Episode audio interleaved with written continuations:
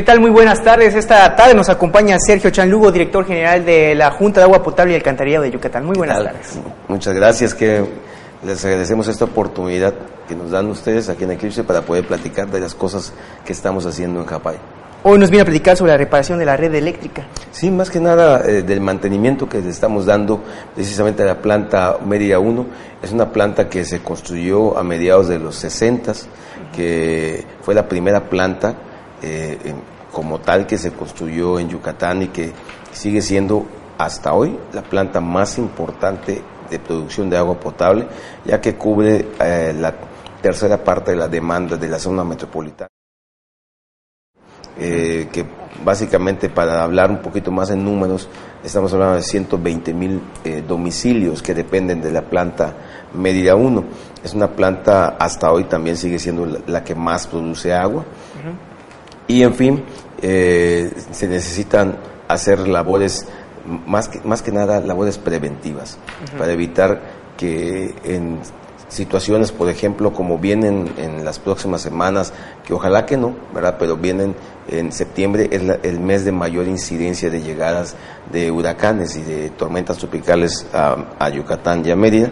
Y bueno, si no hacemos estas labores de mantenimiento preventivo, de mantenimiento correctivo, antes de que se presenten estas lluvias intensas o incluso vientos fuertes, podríamos tener entonces ya no una eh, suspensión de ocho horas como vamos a tener el próximo eh, miércoles 4 de septiembre, sino podríamos tener suspensión de días mientras se recupera y se restablece el flujo eléctrico en la planta medida 1 y a su vez una vez que se recupere el flujo eléctrico pues se recupere el servicio de agua potable en esta parte de la ciudad que depende de la planta medida 1.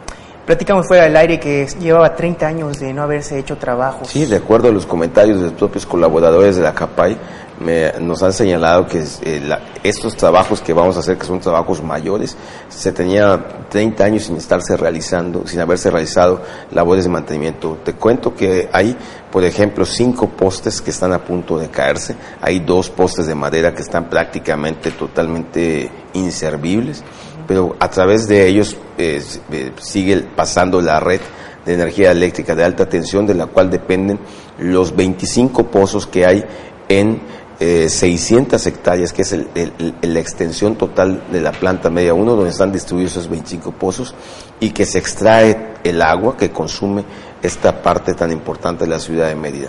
Estamos hablando de circuito colonias hacia adentro de, la ciudad de Mérida. Bueno, entonces, al hacer una, una evaluación de esta planta, que le hicimos precisamente junto con el personal de la CFE, pues determinamos que se tiene que hacer estas acciones de mantenimiento eh, pues como nos ha señalado el gobernador, el gobernador nos ha señalado que la CAPAI sea un organismo eh, que preste servicios de calidad con la mayor eficiencia posible. Y si no hacemos estas labores, pues no vamos a poder seguir cumpliendo con estas instrucciones para que todos sigamos teniendo el agua como la tenemos hoy. Todos los que vivimos en la zona metropolitana estamos acostumbrados a que solamente abrimos una llave y sale agua, pues prácticamente las 24 horas del día. Y así es como se trabaja en la CAPAI.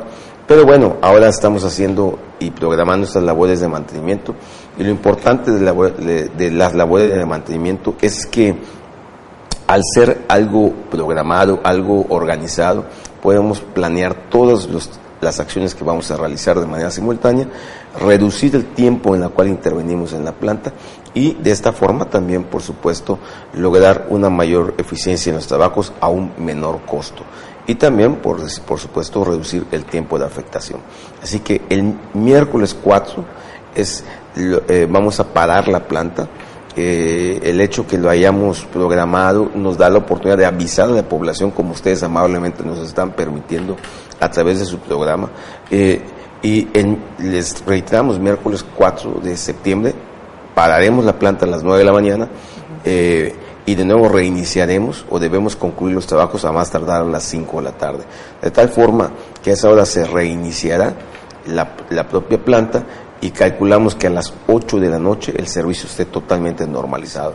Tomando estas, estos avisos, pues despedimos a la gente que nos apoye tomando todas sus previsiones y que las, las actividades a las cuales eh, puedan realizar ese miércoles sean las menos que tengan que ver con el uso del agua.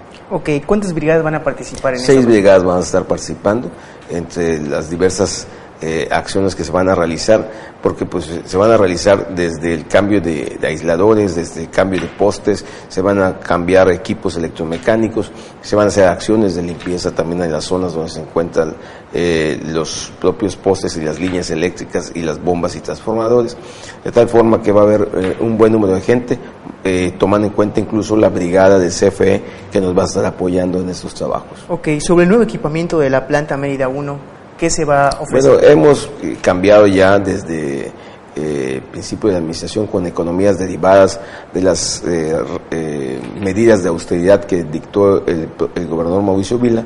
Estas economías que logramos se han invertido en equipamiento nuevo, sobre todo motores más eficientes y mantenimiento de motores que tenía mucho tiempo que no se, no se tocaban. Ahora vamos a, arreglar la parte del cableado, la parte de, la parte de los aisladores. Los aisladores es esa parte que está entre un poste eh, y el cable, no sé si eh, para poder ubicarlo pasa el cable y hay como un cristal o, eh, una cerámica aislando, o sea, que no tope el cable con la estructura del poste. Esto para que no se energice todo. Esos, eh, tenemos 69 eh, aisladores que no están funcionando, que ya cumplieron su tiempo.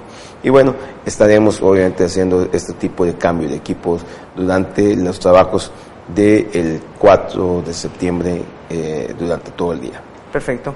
Eh, director, ¿algo que quiera agregar a la, audiencia? Bueno, eh, precisamente esos trabajos se están realizando porque estamos previendo y tratando de que cuando hagamos este tipo de acciones sean lo más económico y con el mayor beneficio.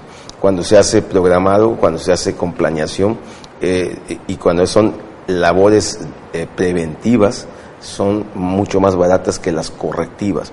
Y esto logramos hacer este tipo de acciones gracias al pago oportuno de la gente.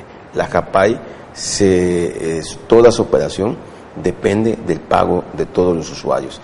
Así que una última invitación es también a que paguemos a tiempo nuestros recibos de agua. Entonces, ¿quiere decir que redució el número de morosos? Sí, hemos reducido en los últimos 10 eh, meses, eh, se ha reducido eh, aproximadamente en un 11%, 12% el número de, morosos. Eh, esto nos da una cifra cercana ahora de 30 mil usuarios que no están al día, pero bueno, es algo muy dinámico porque de repente hay unos que se ponen al día y otros que se atrasan. Entonces andamos teniendo eh, mucha cercanía con los usuarios para eh, que se pongan al, al, día, que se pongan al corriente y eviten las limitaciones en el servicio. Mayormente, ¿qué tipo de usuarios son los que se atrasan en este, en este pago?